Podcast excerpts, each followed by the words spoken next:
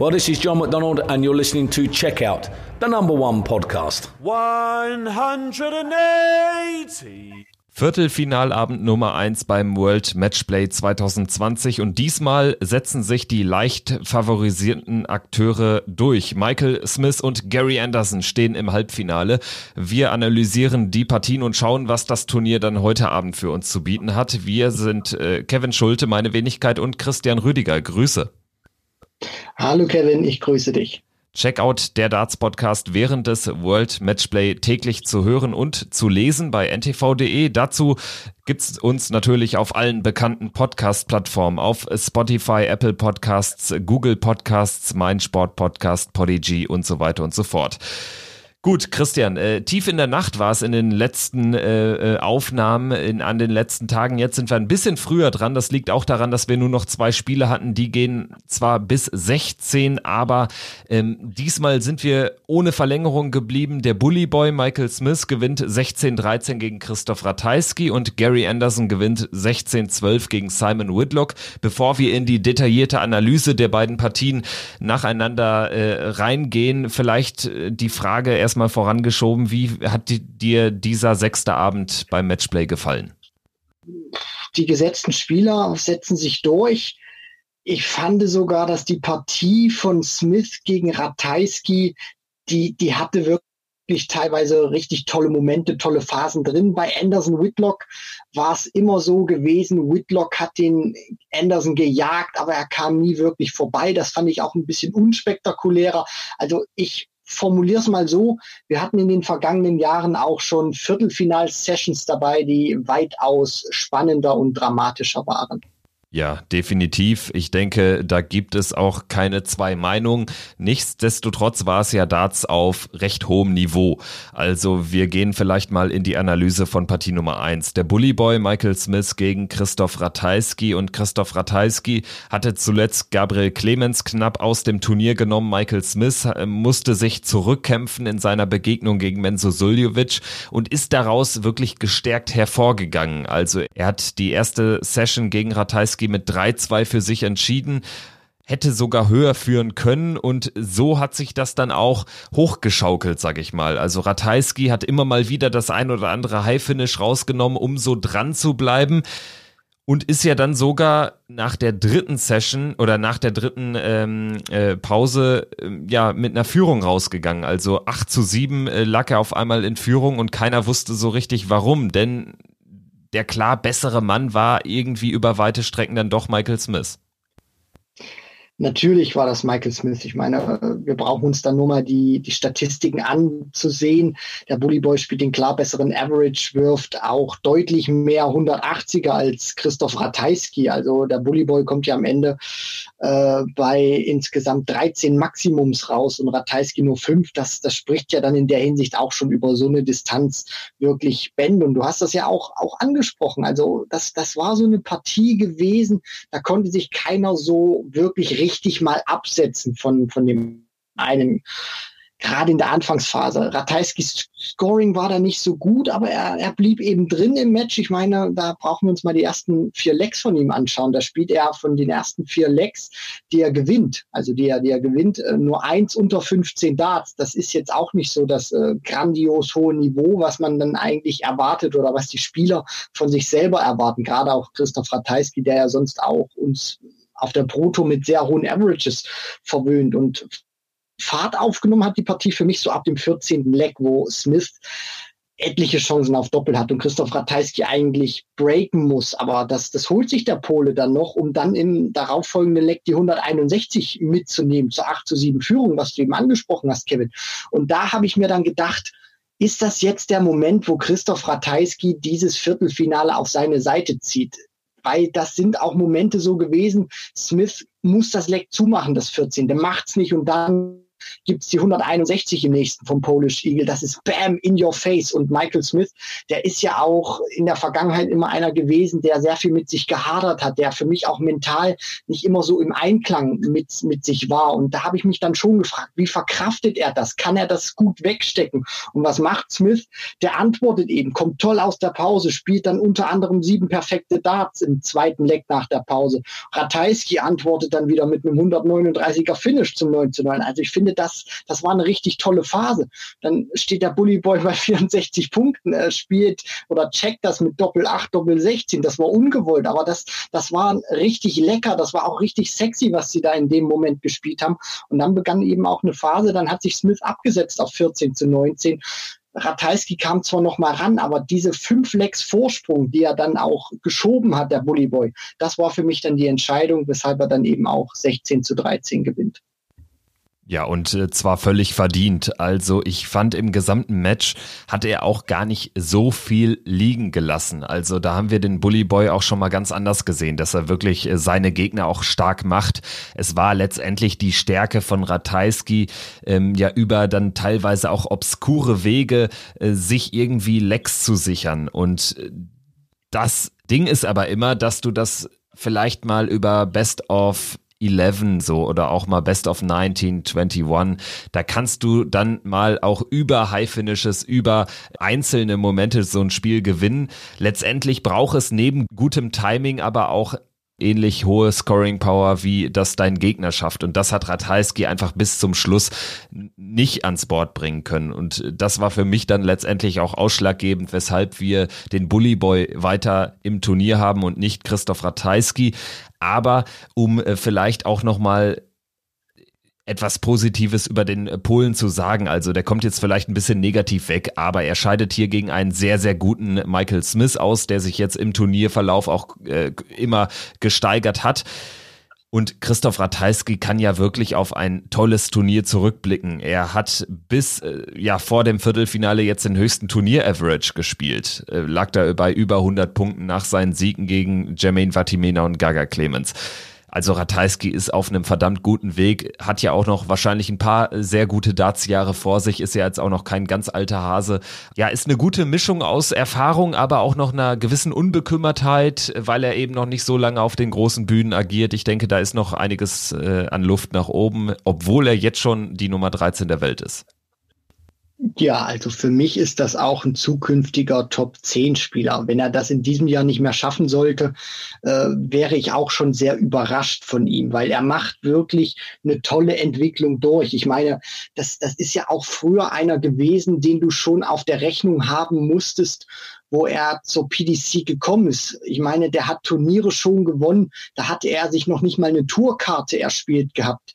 Damals ganz in den Anfängen seiner PDC-Karriere, die jetzt ja auch nicht äh, zehn Jahre oder so oder so in der Hinsicht zurückliegt. Der hat ja 2017 noch bei der BDO das World Masters gewonnen. Das dürfen wir auch nicht vergessen. Aber das äh, zeigt natürlich auch immer schon, wenn du, wenn du ein Spieler bist, finde ich, ohne Tourcard und du schaffst es schon auf der PDC Tour Turniere zu gewinnen, sich für sehr viele Major-Turniere, wie er das damals auch geschafft hat, zu qualifizieren, äh, dann, dann spricht das auch wirklich schon für ihn. Und er macht wirklich eine super Entwicklung durch, nicht nur von den Ranglisten, was du vollkommen richtig angesprochen hast, Kevin, sondern auch von den Averages. Und das ist eben jetzt auch wieder Viertelfinale der nächste Schritt gewesen. Und was ich da auch nochmal anmerken wollte, du hast das ja auch erklärt mit, mit dem Timing. Das ist natürlich dann auch so eine Sache, wenn du dann ein Race to 16 Legs hast, wo du 16 Legs brauchst, um ins Halbfinale einzuziehen, dann wird es auch immer schwieriger, wenn dein Gegner einen besseren Average hat als, als du. Und Ratajski war eben, er hat halt drei High Finishes rausgenommen, Smith keins, aber irgendwann, das hast du auch vollkommen richtig analysiert und erkannt, geht das dann eben nicht mehr auf Dauer gut. Dafür ist die Distanz dann einfach zu lang. Aber ich finde, das ist ein Turnier, da wird er darauf aufbauen können. Und ich meine, ähm, vielleicht ein bisschen enttäuschend die Leistung von ihm jetzt, aber Kevin, was hat er uns gerade in der ersten Runde mit was für einem tollen Spiel verwöhnt? Ja, was heißt enttäuschend? Also man wächst ja vielleicht dann auch mit den Aufgaben, wenn er da in einem Jahr vielleicht nochmal ein Viertelfinale Matchplay spielt, dann wird das auch nochmal anders aussehen. Dann fällt er vielleicht auch äh, ein bisschen weniger ab, als er das jetzt getan ist nach seiner vor allen Dingen ersten Runde, die ja unfassbar krass war, was den Standard betrifft, 107er Average. Das war jetzt sein erstes großes Viertelfinale ähm, auf dem PDC Circuit und auch da war er jetzt nicht ganz weit weg, Michael Smith raus rauszunehmen. Also 16-13 ist ja dann jetzt auch ein respektables Endergebnis. Kommen wir zu unserem zweiten Viertelfinale von gestern Abend. Gary Anderson gegen Simon Whitlock. Fast identisches Ergebnis 16 zu 12 gewinnt Anderson und zieht ins Halbfinale gegen seinen ja, Ziehsohn Michael Smith ein und die Partie war schon ein bisschen ähnlich, fand ich, vom Verlauf. Also Simon Whitlock war von Beginn an eigentlich hinten dran, hatte aber immer mal wieder gute Phasen und eine sehr gute äh, in der vierten Session, wo er vier Legs in Folge gewinnt, aus einem 6-10 ein 10-10 macht. Aber am Ende äh, setzt sich dann doch die etwas höhere spielerische Qualität an diesem Abend durch. So würde ich es zusammenfassen. Gary Anderson hat das äh, fast regungslos zur Kenntnis genommen, diesen 10-10 Ausgleich und einfach weiter sein Ding Ding runtergespielt. Am Ende steht dann 16 zu 12 für den Flying Scotsman. Wie hast du diese Begegnung gesehen? Also für mich war Gary Anderson über das komplette Spiel gesehen der konstantere Spieler. Er hat sich ja in der Anfangsphase ein bisschen abgesetzt mit 4 zu 1 und ähm, das darf man, finde ich, dann auch immer nicht unterschätzen. Das war ja auch so was, wir bei Van Gerben gegen Whitlock angesprochen haben oder vielleicht nicht so im, im Detail angesprochen haben. Ähm, aber das ist natürlich schon verdammt schwierig, wenn wir das jetzt mal an den, dem Beispiel nehmen, dass Whitlock mit 1 zu 4 diese erste Session verliert. Da denkt man sich, okay, ist eine lange Distanz, ist jetzt noch nicht so, so dramatisch. Wenn man sich das jetzt aber mal runterrechnen würde und wir würden von null beginnen praktisch, würden das mal annullieren, dann müsste Whitlock, wenn er keine Verlängerung spielen müsste, praktisch in der Hinsicht mit 15 zu 10 praktisch dann noch diese, den, den, den weiteren Verlauf gewinnen. Und das ist auch gegen den Gary Anderson in einer Topform äh, nicht immer so einfach. Also was ich damit auch sagen möchte, ist, dass, dass der Start gerade für, für Whitlock sehr entscheidend für mich gewesen war in dieser Partie. Und ähm, da hätte er einfach auch nicht mit 1 zu 4 rausgehen dürfen weil er kam dann, fand ich, auch wirklich nicht mehr richtig so immer in die Partie rein. Ja, er hat gute Momente gehabt, wo er dann auch mal die 108 checkt und die 120 mit Bull Bull. Also er hat wirklich teilweise richtig leckere Sachen produziert.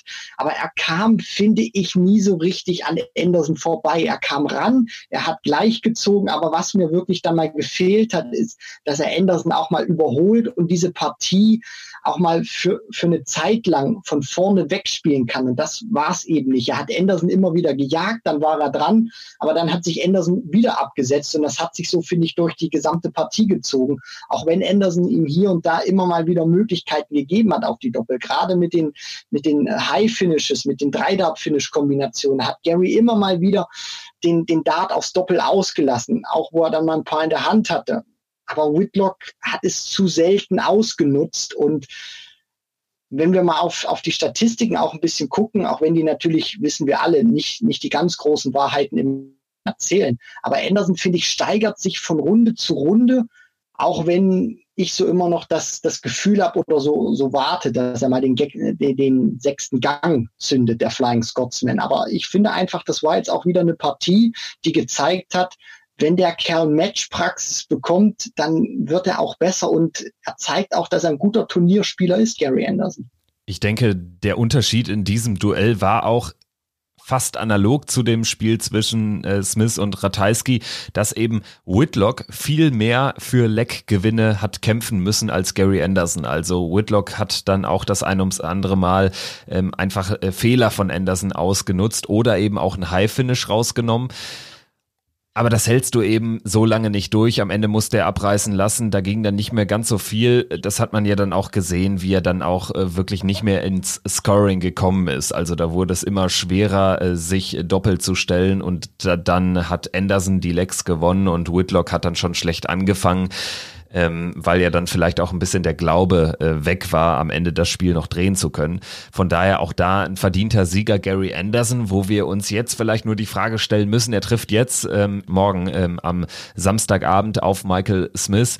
Was ist von Gary Anderson noch zu erwarten in diesem Turnier? Er hat sich jetzt mal deutlich gesteigert, das zeigt auch die Statistik im Vergleich zu den äh, Partien gegen Justin Pipe und James Wade, aber irgendwie hat man immer noch das Gefühl, das ist noch nicht der ganz alte Gary Anderson und trotzdem steht er hier im Matchplay Halbfinale.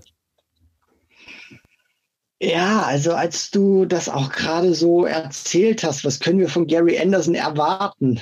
Ich bin natürlich auch froh, dass wir hier im Podcast sprechen, dass man mich da jetzt nicht so sehen konnte. Ich habe mir wirklich meine Stirn äh, gerunzelt und mein Gesicht zerknirscht, weil ich es tatsächlich nicht, nicht einschätzen kann, Kevin. Also er steigert sich natürlich von, von, der, von der Qualität, was sein Drei-Dart-Average betrifft, hat er sich jetzt immer wieder gesteigert. Ich meine, er hat jetzt auch eine 98 gespielt. Da dürfen wir auch nicht vergessen, auch wenn uns die Jungs in den vergangenen Jahren immer wieder verwöhnt haben mit Averages von 105 plus, teilweise auch 110 plus. Das ist, ist ein super Average von, von Gary Anderson, also wirklich nah an, an der Weltklasse über, über so ein Niveau.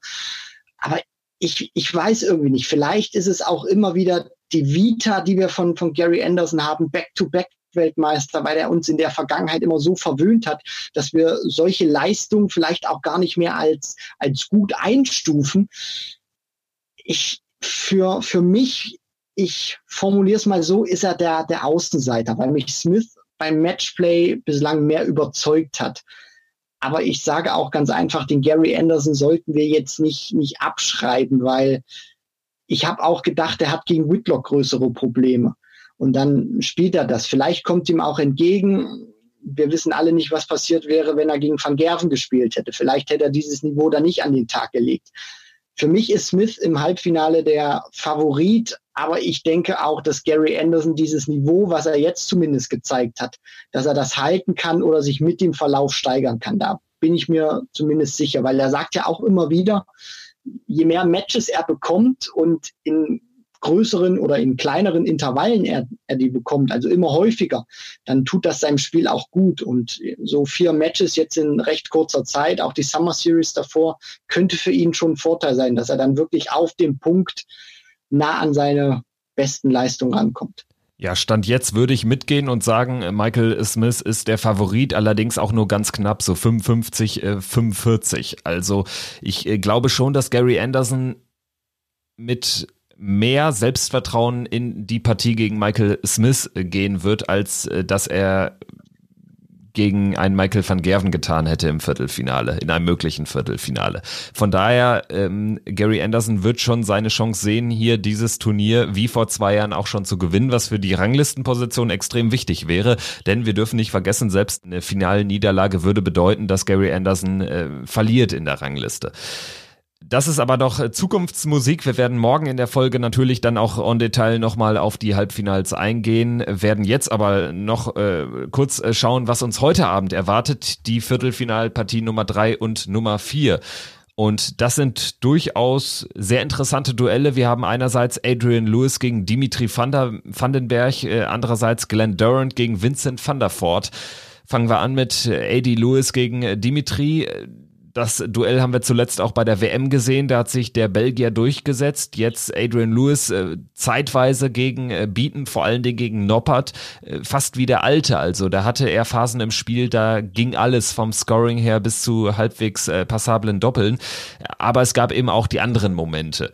Ähm, was erwartest du jetzt von ihm konkret in dieser Partie gegen Dimitri Vandenberg, der, das haben wir in der letzten Folge äh, deutlich gemacht, äh, wirklich ein sehr strategisch gutes Dart spielt der Atempausen einlegt, der ähm, auch gereift ist und jetzt zum ersten Mal ein großes Halbfinale erreichen möchte? Der Vorteil, den ich für Dimitri sehe, was gleichzeitig auch ein Nachteil für Adrian Lewis sein könnte, kann natürlich auch sein, dass es kein Nachteil ist, aber ein Nachteil sein könnte, ist äh, dieser strategische Aspekt, den du ansprichst, Kevin. Also Dimitri Vandenberg, auch wenn er erst 26 äh, Jahre auf seinem Konto hat, der ist, finde ich, sehr abgezockt und er wird sich auch nicht hektisch machen lassen. Wenn der weiß, der spielt vielleicht gerade nicht gut oder er muss ein oder hat wichtige Darts auf Doppel, dann wird er sich auch seine Zeit nehmen Und da lässt er sich auch nicht mehr aus der Ruhe bringen. Und Adrian Lewis ist so ein Typ natürlich auch wie Gary Anderson, wie Michael Smith. Die lieben es, wenn das Tempo hoch ist, wenn sie einen schnellen Rhythmus haben, schnell ans Board können. Das kann Lewis beeinflussen. Wie gesagt, kann, muss nicht. Es ist die Wahrscheinlichkeit für mich höher, dass es ihn beeinflussen kann, wenn er nicht sein Top-Niveau spielt. Aber das, das ist ja bei allen so. Wenn, wenn er es nicht schafft, in den Tunnel reinzukommen, sich in so einen Flow zu spielen, wo du wirklich nichts mehr wahrnimmst, nur noch das Dartboard spielst, was ja diese alte Darts-Weisheit immer ist. Wenn du in, in diesen Tunnel reinkommst, dann glaube ich, wird ihn das für, von, von Dimitri auch nicht sonderlich stören. Aber wenn er auch mal wirklich Phasen im Match hat, wo gar nichts geht, wo er auch äh, katastrophale Aufnahmen drin hat, dann bin ich auch mal gespannt, wie er sich da rausziehen wird. Weil gegen Bieten und auch gegen Noppert, da ist die Distanz noch nicht so groß gewesen. Aber da fand ich, war das noch alles okay im Rahmen. Jetzt streckt sich die Distanz und er wird den, den Rhythmus, den er gegen Van Gerven oder gegen Anderson spielen könnte, wird er nicht spielen, Adrian Lewis. Das, da bin ich mir zu 100 Prozent sicher. Und das wird natürlich auch für mich die Frage sein, wie er mit den ganzen Komponenten zurechtkommt. Wie viele Krisen wird er auch mal drin haben? Die wirst du bei so einer Distanz bekommen. Die hat jeder drin. Das ist äh, außer Frage. Wie wird er mit diesen ganzen Situationen umgehen? Wie wird er sie handeln? Und ähm, wenn er da mental auch gut durchkommt, dann ist er für mich auch der leichte Favorit in dieser Partie. Ja, ich denke auch von den Anlagen, von der Erfahrung geht er als Favorit ins Spiel. Allerdings ist genau die Frage, wie äh, viele Krisen wird er bekommen und wie wird er diese auch meistern. Das hat mir gut gefallen gegen Danny Noppert, wo es ja auch irgendwie bitter läuft anfangs. Noppert äh, spielt mindestens eine Klasse schlechter, führt aber zwischenzeitlich und keiner weiß weshalb.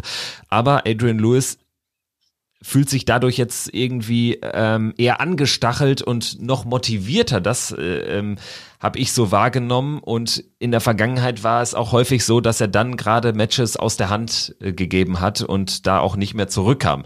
Das war jetzt anders. Er ist da wieder in den Adrian Lewis-Modus gekommen, zeitweise auch in den Doppelweltmeister-Modus. Und wenn er das ansatzweise zeigen kann, wenn er irgendwie zwei Sessions drin hat, die er von vorne wirklich bestreitet, wo er astronomische Darts spielt, wo er die 180er ins Board pfeffert, da wird Dimitri Vandenberg nicht mitkommen und äh, das könnte dann den Ausschlag geben. Ich äh, glaube, am Ende wird es ein sehr enges Match. Es wird für beide Spieler Krisen geben, die es zu überstehen gilt und ich sage, Adrian Lewis ist ein bisschen wieder gereifter. Er hat jetzt mehr Selbstvertrauen auch äh, als jetzt noch vor einem Jahr oder so und wird sich durchsetzen mit 16 zu 13.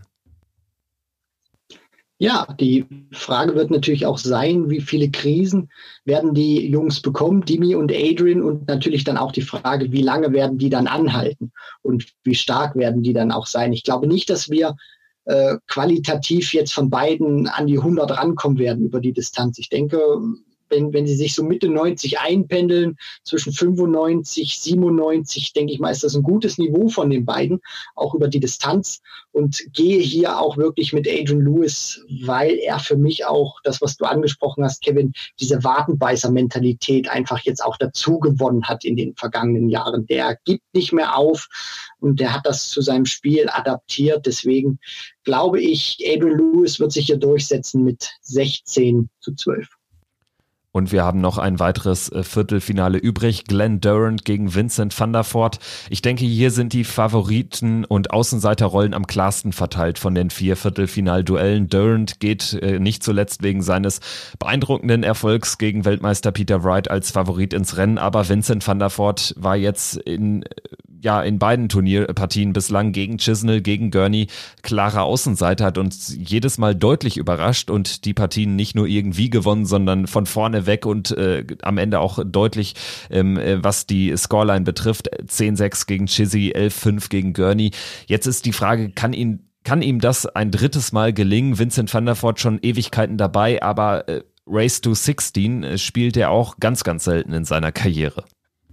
Ja, du sprichst da einen sehr interessanten und vor allem auch wichtigen Punkt an. Also ich meine, wann hat Vincent van der Voort zuletzt mal wirklich so eine brachiale Distanz gespielt? Also Glenn Durant, der ist da schon deutlich geübter, gerade weil er auch, äh, seitdem er zur PDC gekommen ist, deutlich häufiger in Halbfinals, Viertelfinals stand bei großen Major-Events oder auch, äh, sage ich mal, noch zu, zu seiner BDO-Zeit. Der kennt das auch, wie es ist, über Best of 13 Sets zu spielen das ist natürlich auch schon von, von der Distanz, von der Leckdistanz ist das nochmal deutlich über dem, was wir beim Matchplay jetzt haben. Deswegen, ich glaube nicht, dass das Vincent so ein Niveau von Anfang bis Ende spielen kann, wie er das in seinen ersten beiden Partien gemacht hat. Dafür ist die Distanz einfach zu lang.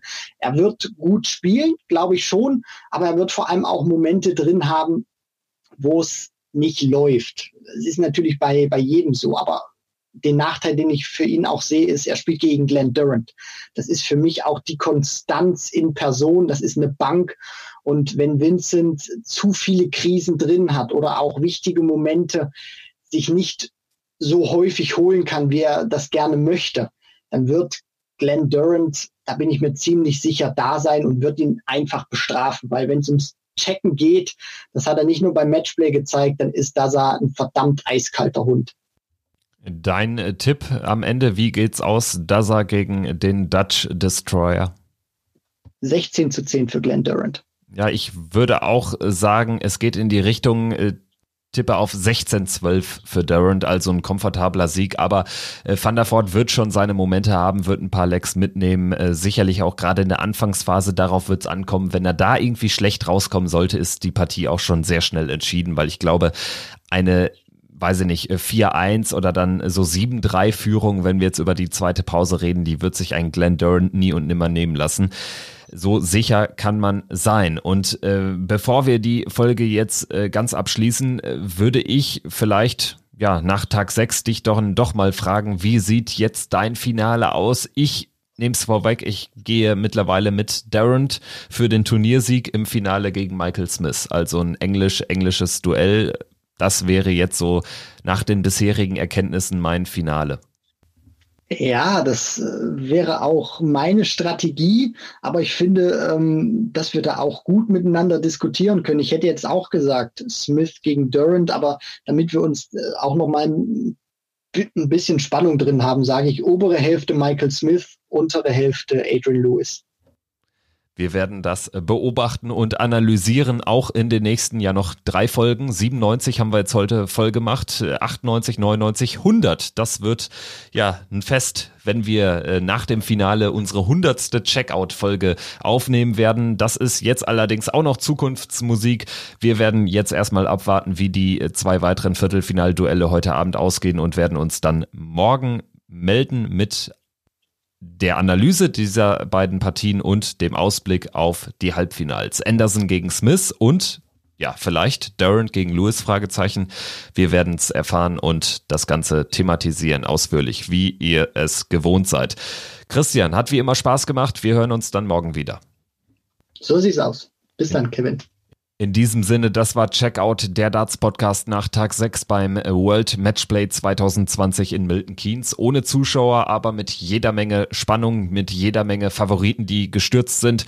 Und drei weitere Tage warten auf uns. Heute geht's weiter mit den zwei weiteren Viertelfinals, morgen dann die Halbfinals. Wir sprechen drüber hier bei Checkout, der Darts Podcast. Macht's gut. Bis dahin. Tschüss.